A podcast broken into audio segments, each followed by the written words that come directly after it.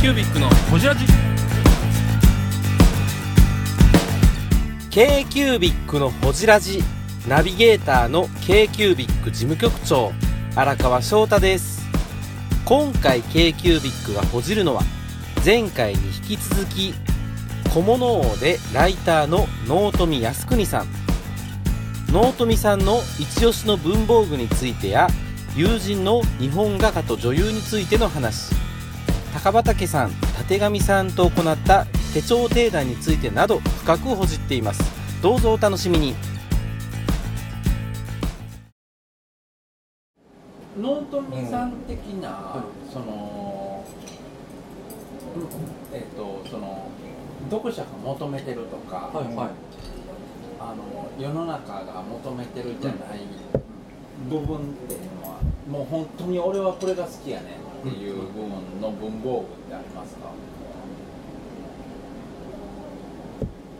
では単品？単品。例えばいつも使ってる文房具あの自分で作ったやつあるじゃないですか。とか、はい、納富はいとかはい。えあれはやっぱめちゃくちゃ好きですよ。なんてよくできてるんだろうって思って相変わらず類似製品が出ねえしえ みんなみんな真似しない。そうで。す そこじゃ そこではないあれも真似しないなあれはアブラサスですよね、はい。バリューイノベーションさんから出たトミー、あれはやっぱりいまだに本当に便利だなって思ってるし。最近ではだからあとパイロットの漆カスカスタム漆って万年筆がもうひょっとしたら万年筆ってこれだけでいいのかもぐらいすごいなって思ってへへ買ってないんですけどねそれちょっと高い買ってない1ヶ月ぐらい借りて使ったんですけど。買ってない。ま蒔絵なんですかそれいや違います蒔絵ではないえっと漆ですだからあのなんだっけエボナイトに漆コーティングえで30号っていうバカみたいにでかいペン先がついてるんですけどただなんていうんですかね。でっかいペン先でだからといって当たり前ですけどでかい字しか書けないわけではないうんはいはいはいはいちっちゃい字書くのがすっごい楽なんですよ。うー。んで書き心地とかあるじゃないですか言うじゃないですか。ーはい。書き心地とか言ってる間はダメなんだなっていうのがそれを書いてたら分かったんですよ。ノートミさん原稿を書くの何で書いてるあこれですよあこれではパソコンですよ。うん。パソコン発表発表発見キーボードですそうですよね。そうこっちで書いてるんですよね。万年筆とか。まあだから原稿じゃないやつですよ。あ取材とかもそうですし。取材は手書きなんですね。手書きです。あのへいや手じゃなきゃ間に合わないんですよ。うん。ああそうかそうかそうか。展示会とかまあ立って書いたりします確かにだからねノートミーとかそのために作ったりしたんですけど、ん。であとその、ね、場所を選ばず書けるとかっていうのはやっぱり、まあこうやって書くのはよっぽど恵まれた環境で取材環境で無理で。うんだからノートミー作ったわけだし、まあ、手書きで取材やるしあとそのアイデア出しだったりもするんだし、なんか単行本とか作る時のその全体の構造みたいなのを考える時は、手書きでなんか変な図みたいなねって書いてあったりとかしますし、一応私高校時代美術部なんで後でちょっとノートミさんのカバンの中見ていいですか？いや別に今日のはでも今日別に本当に見た取材道具とかしか入ってないどんで。すけどんな道具が入ってるカバンの中身とかあの納富さんが作られた書かれた大人のカバンの中身。中身講座って僕あれ大好きなんですよ。あれすごい私も好きです。うん。あれ表紙もはい。すごいですよね、はい。表紙は友達の日本画家に。お友達なんです池永た池永はい。はい康成さん、はい今なんかすごい売れちゃいましたけどね。すごいですよ日ね本で一番売れてる日本画家みたいになっちゃっていや山本さんも知ってますよ、僕らあのえっと今ちょうど高島屋で個展やってるんで。そう日本橋行ったあのほらオリエント工業のあ、いあーいたいたいたいた。ああの行ってはった人？あれになんかなんかそうプロデュースというかねあのモモチーフになったあの絵。見た見た見た見た。あえああの人？そう。へえあのモチーフになったあの人で見てるんです。だってあれ行こうって言ったの僕だって納富さんのツイートかなんかでフェイスブックかなんかシェアで見て みんな行こう行こうって今あの日本画画じゃないけどちょっと近代的な近代的というか僕らでも普通に見えるうん。絵を描きはる人ですそうそうかっこいい。美人顔美人が美人があれの原画なんや、うん。へであれ立体になってたじゃないですか。立体のオリエント工業で。あれを付き合いたい付き合いたいって言ったら、うん 本当にねゴム人形と付き合いたい。いやあれはでもよ本当によくできてましたよね。あれすごかったですも絶対カットしませんからね今の。ジングル前に使いますからねこれ。k q ビックのこじらじ。うそう僕らあれ3人行ってすごいなーっつってね。そうやわ。でなんか家おお知り合いなんですか？友達です。はい。へえ要は彼は実はあの沖縄康成っていう日本画家は、はい。日本画家ですけど、は絵より文具の方が好きなんですよ。いえー、そうなんですか。でもともとあの絵描きだけではまだ食えない時に、はい。あの某本屋のその文具売り場のはい。仕入れ担当だったんですよ、えへえあ僕で働いてたんです。だから文具業界にも意外と知り合いがいっぱいいる人なんですよ、ちなみにちょっとピー入れますんで後で。はいどどこのお店ですか？へなんで本当にで文具好きででもともとアーゲのゲアートなんていうのはプロダクトの慣れの果てだっていうのが持論の男なんで。えいやあーと。はプロダクトの慣れの果て、そういうことはその辺の詳しいことはですねあの彼が監修して今美人が描いてるはい。画家を集めた「美人画尽くし」っていう画集が出てるんですけど、はい。そこのインタビューで私が聞いてます、ぜひ皆様ご購入を。ね。うん。そういうその、ね。本当に文具の好きなやつで。だから一緒に沿って回ったりしたこともあるんですよ。えそうなんですか？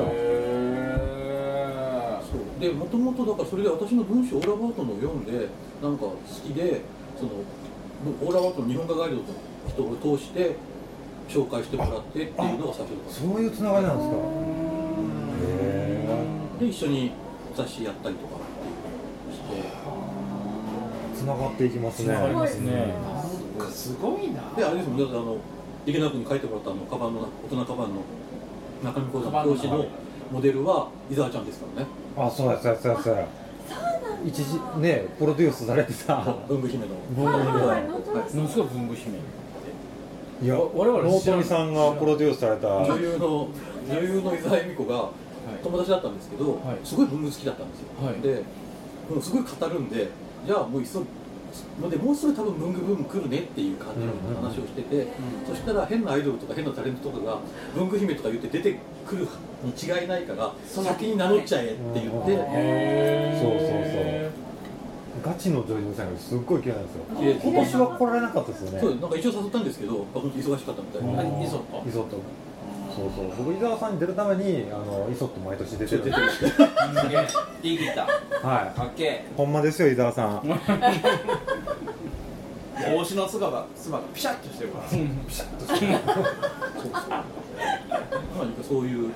え今伊沢恵美子を身近に見ようと思ったらあの東宝の新宿の東宝あのゴジラがあって、はいあそこのその東宝あそこの劇場の CM 映画見に行ったら必ず流れるやつに出てます。へえまあ伊沢ちゃんも面白いですよね。うん。でそのまあそういうのもだからそういうつながりでまあどうせ文文具関係とかの本だから池永君に書いてもらって伊沢ちゃんモデルでっていう一応あれはあの表紙の絵は私プロデュースで描いてもらったんですよ。ああすごい交友関係。なん。か広いなもそこはまあたまたま友達だったんですけどね。あたまたまイラストレーターの原さんです。K キュービックのこちらじ。ないですけどはい。私結構そこにどっぷり入らないエンターテインメント作品の中で文房具がどう使われてるかとか一個のツールとそういうのしてきなんですよーね、うん。まあ確かにそうですよねだから私中国茶の本書いてるんですけどええ中国茶ですか？でその中国茶の本の中にその中国茶が出てくる歌のリストとか入れてるしてるんですよ、うん。そういうのいいなと思ってて、だから例えば木田さんとかとカラオケ行くと文房具曲を歌おうとするとか。木立さんとカラオケに行くんですか？木田さん意外とよく行きますよ私木田さんと。違うねんな。ほんまに違うところ持ってきはんねんな、視点がすごい。ぼそうやねん。僕らが思ってる文房具感と違うねん、うん。違うとこから面白がるがりはるねだからそうなんですよ。私基本的に面白がりなんですよ。あ面白がっていいとこ見つけないとやっぱりやっぱり物ってよく見えないですよね。あとまあ面白が面白がるのが基本好き。うん。うんだから大体面白がってますよ。でもそれ不謹慎なこと。にメーカーが思ってる思うことは違うからまた面白いですよね、だから木立さんとはとかとは違う面白がり方ですよね。言ったら。ほん。まねほん。まに変な人やないけどだから楽しい変じゃないようになろうと思って文章書くわけです。あのけん剣談の話聞きたいんですけど。提案ですあ定談だ。ごめんなさい。定談だ。定談だ、そうそうそうそう。あのあれは？納富さんと、あのうんたてがみさんと高畑さんって本出したんですよ、定談だ、そうそうそうあれはもともとは日経さんからうん。手帳についてなんかそのフォーラムみたいなのを作りたくて。はい。ああはい。でそのなんていうんですかフォーラムの人たちが意見を言うためのネタみたいなものをなんか対談みたいな形式でやりたいんだ。って、はい、うん。依頼が来て。はい。でそういうの誰か頼めますか？って言われたんで、あこれいいチャンスだからうん。竹上さんと高畑さんに喋らそうと思って。あーあ納富さんの中では2人があってちょっと喋らせたいなと思ってらっしゃったんですね、どっちも知ってたんで私うんうんうんだから多分竹上さんと高畑さんはそこで最初会ったのかもしうれない。ですあえそうなんですか。つながりがへたてがみさんは前からご存知だった竹上さんはあの「頑張る日本の文房具」っていう本がうんありまして、はい。それで私も竹上さんもそこに書いてるんですけど、その時に私は知らなかったんですけど、はい。竹上さんはたまたま俺の顔知っててくれてて、はいはいその時のギフトショーかな展示会の取材の時に竹上さんから急に声かけられて「へあれ非常に書いてるの竹上です」みたいなはいはいはい。ででそこでもう結構だからそれで知り合った。でその「頑張る日本の文房具」っていう本は高畑さんのインタビューに載ってるんですけど、うん。それはだからその前に高畑さんインタビューをしてたせいもあるんですけど、高畑さんご指名で納富のインタビューならやるよっていうことで、それはやっぱりそれこそオールアバートの時からですねだからその時はまだ高畑さんもそのそういうのに出な出慣れてなかったから、あとりあえず知ってる人だったらいけるかなってなるほどなるほどなんかその本が意外といろんな人をつないだところフィクサーですね。裏ででそれをつないその本はでもまああそこの A 出版で、うんああの石川さんっていうあのはい。筆箱最終帳を作った人が編集したんですけど、でそれを。その時のメンツの相談に乗っていろいろこう人をアテンドしたのは信頼文豪の和田さん和田さんなんですか？うんあのいろんなもう小学生から中学生からも。いやいやそっちじゃなくてあの頑張る日本の文豪のあ、そっちの方ですね。であっちはあの筆箱最終帳はみんながみんなで頑張ったじゃないですかあだから石川編集の石川さんもあとはあのブームジャムの3人とかも含めて、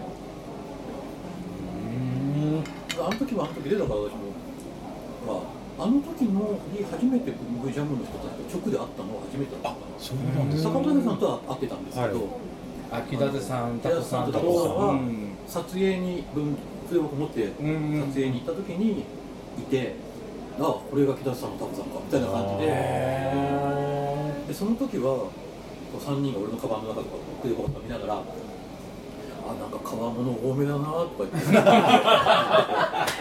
あまだその人たちがまだ革物あんま使ってなかった時代だったんで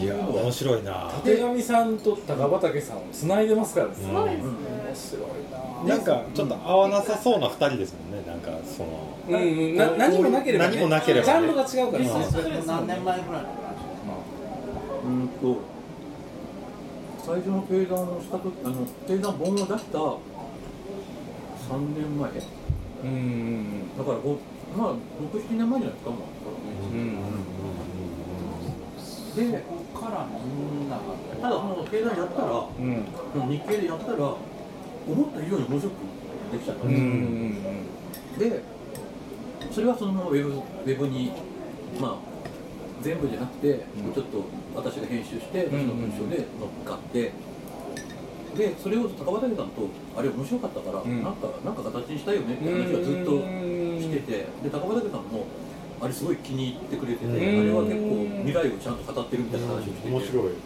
でそしたらそのステーショナーさんから、はいはい。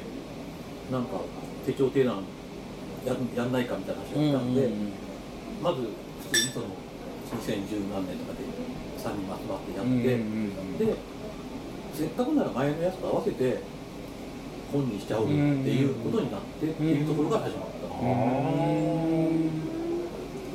で私はあれってあの最初の定談って3人で喋ってるわけですよ、はい。でテープ起こしをしなきゃいけないわけですよ、テープ起こしうちの奥さんがテープ起こしがとてもうまいのでうちの奥さんにお願いしたわけですよ。でうちの奥さんがしてくれたやつがあれ2時間ぐらいしか喋ってないのにバカみたいにテキストがで多かった。でうちの奥さんが一言「あなたたちはさ人が喋り終わってから喋るということを知らないのか」かぶせるか僕もねあのね。3人が3人ともそうだってのはどういうことだって言って。変やな今の。すごい。待てないね。待てない。待てない。かここまで出てるかぶしたい。下手な人はこれテープ起こしできなかったよって。言うわけですよ k q b i c のホジラジではリスナーの皆様からメッセージをお待ちしております。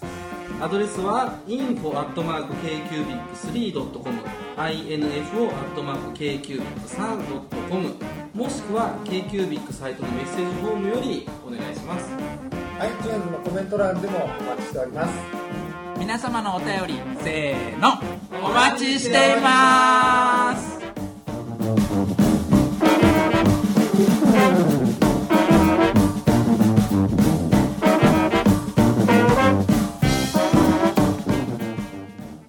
でだからそのステーショナーさんから話があった時に「すいませんテープ起こししてくれるならやりますよ」って話をしたんですけど。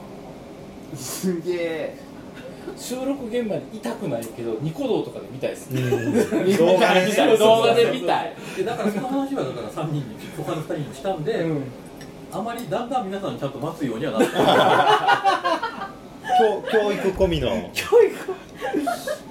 やーなんか熱量現れてますもんねあれ。温度やね。高いな。あれテープ聞くと本当に重なってるんですよ。え一番最初のやつは本当に一番そのまあ皆さんまだ若かったのかもしれないですけど、喋りたくて喋りた高くて畑さん尖ってますよね結構あれかぶしてる。あの高畑さんは、ん。でも普段の喋りもあんなもんですようんうん。いやなんか言うてることもすごい尖ってるのは面白くて。そうだから、うん。そうですね。そう。なんかいいです目目標達成のためにその手帳を使うのにそれに時間をかけすぎてって本末転倒やみたいな話なんですよ。あと意外にあの手帳データってでもちょっとあれですよねあのなんていうんですかいわゆるこう手帳とかをきれいに作ってなんか可愛く仕上げましょう派みたいなのをかなりディスってます、そうですよねバッサリ切り捨ててますよね。結構ディスってるわ。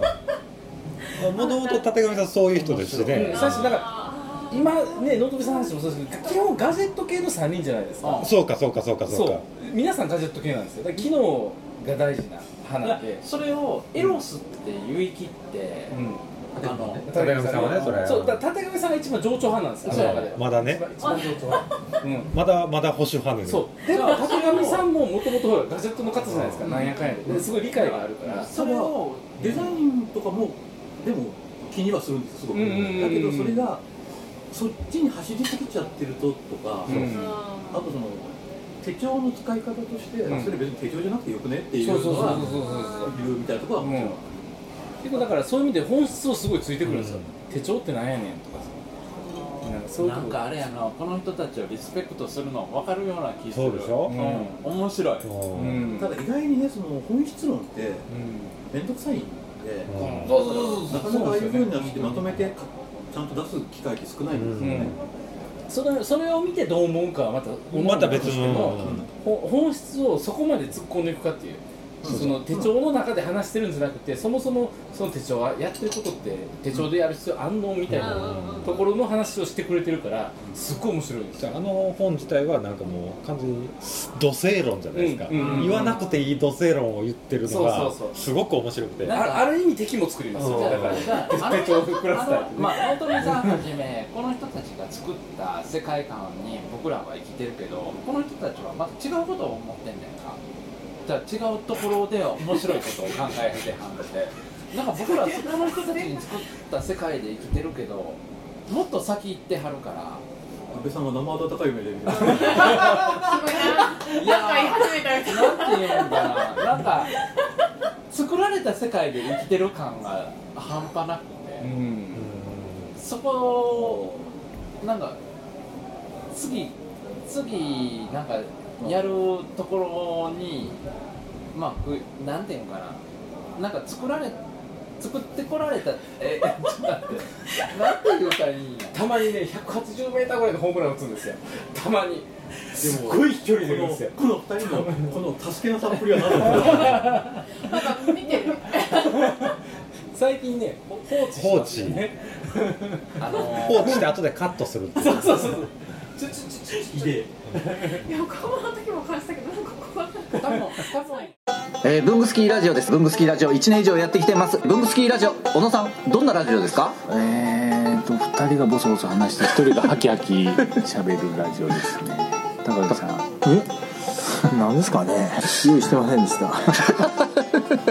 あー。楽しくやってます。聞いてね。全然楽しそうじゃない いいんじゃないですか これはこれで。そうか。多分多分やけど温かく見守ってる感じですよね。多分やけど、うんこう盛り上がったところで僕らが乗っかってやってるんやけど、なんか次のことをやってはんねんな。で、その感覚がいつもエクスなんか探検してはん。探検。探検。まあ秋っぽいとかねああ、それもあります。よ。もしかしたら10年後文具じゃないことを全然やってる可能性もありますよね。なんか文具もやるしいですよね多分。うん。なんかいつもいつもいろいろやってるんでそれこそギターの連載もねやってたわけ出るたびに肩書きが違う。違うってねおっしゃってましたねテレビがそうなんですよそうですよそうですよね。その自由さというか、その表現力は僕らも勉強せないかなと。勉強してください。すごいか。泰造ん勉強してさんならできます。大丈夫です。いやだからここって決めんでいいかもしれない。そう決めなくていい。それはそうだと思う。そりゃそう。タレント。神とか決めたらダメ。そう神とか言っちゃダメですよ。そう。やねもしかしたらもしかしたらそのそれを僕らは勉強せなあかんかもしれん。なちょっとなんか若なってませ ん髪の毛わっしゃーわ、知らない。すぎてね。依頼すぎてこでもそういうならだってね安倍さんのとことかってかなり幅を取ってるじゃないですか。そうですね。製品がねえ、すごいですよね。いつも。もうもう総合メーカー文具の総合メーカーですからうちは。まあ、まあ、いきなりもこだわってないです。よいきなり今回の新商品女子力めっちゃ高いもん透明ですな後藤が褒めとったよ。あえあの後藤さんに？久しぶりにベアハウスの新商品を褒めとった 褒められたことないわあこの間あの日経新聞のあの財布の審査行ったら来ると聞いてた。はいはいはい。そらな帽子のここに缶バッジついてないよ。つけてるだけあるよ。マモさんね私知り合った時手帳クラスターやったじゃないですか、あはいはい。今も基本は手帳クラスターなんですか、クラスターなんだと思うんですけど、うん。でも私もなんだろうな、なんかそれこそその手帳使ってるんですけど、うん。でイラストレーターじゃないですか、うんだから手帳にすごいイラストとかめっちゃ描いてるんですよねみたいな感じで、うん。なんか聞かれるんですけど、全くなんか本当に殴り書きみたいな、うん。本当スケジュール管理とか作るとかめっちゃだって。手帳にイラスト描くのって流行ったの最近ですからね。うん。もとも。とはうん。だから高島哲夫っていうあいつが本当に書いてたんですよ。はあではい。だからその手帳っていうのの中でも話してますけど結局その手帳の使い方の一つとして絵しか描いてないやつもいるしっていうような話うん。がまだ珍しかったんですその時。ここ1年ぐらいのバレットジャーナルの流行り方がちょっと異常やなって思ってて、あのこの間ジュンさんに教えてもらってバレットジャーナルを日本に持ってきた人とつながったんですよ。本当ですか？そう。マリマリエさんっていうあのブロガーさん。はいそうそう紹介してもらって駒村さんに言われたじゃないですか。言われました。で調べなあかんと思ってジュンさんに聞いたら紹介してあげるよ、紹介してもらって、紹介してやるよ。そうそうそうそう。そんなそんな感じ。そうそうそうそう。まあ荒川男子は全部食い尽くすなんかい今バレットジャーナルも食い尽くすよ今やほんまに自作手帳全部バレットジャーナルっていう文化になりつつあるんですよ、バレットジャーナルって何なん？そもそも。ほん。まは見出しがあってやれることを殴り書きして見出してそれを回顧できますよっていうのが、ほん。ほ本来なんですよね。でもバレットジャーナル選択したらなんかえむしゃむしゃむしゃむしゃ言いないな。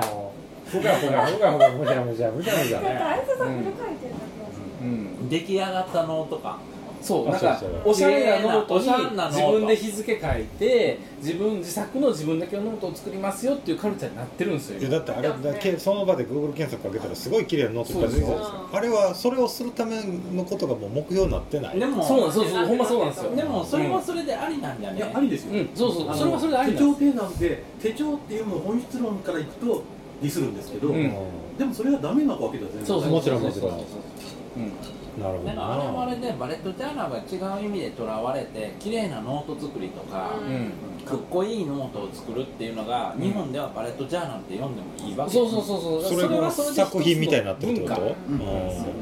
そうそうそう。うん。絵画ですよねそう。そうはいなるほど。だから手帳は情緒なんですってあ言ってましたね。ここに繋がって台湾で言うてたね台湾で言ってたね。タクシーの中で言ってたわ。でずっと言ってるんですよ。手帳は情緒だって。情報じゃないんですよ。荒川名荒言川さん名言そう名言これは和でやで 言うといて。やタクシーのだから手帳は情緒で良くなってきたんですよねそうなんですよへよくなったんよあよくなった手帳は情緒でよくなった、うんただあのスケジュール管理を手帳でするっていう歴史だって別に大して古くもないまあまあ確かにここね戦戦後の後の話なんで道が持ってきての話の流れですよねうんだから別にもともとはそこなりちょっと私手帳っていうかあの日記の歴史とかっと調べてたんですけどそういう文章 k q b i c のほじラジこの番組の提供は山本修行ロンド工房レアハウスでお送りしております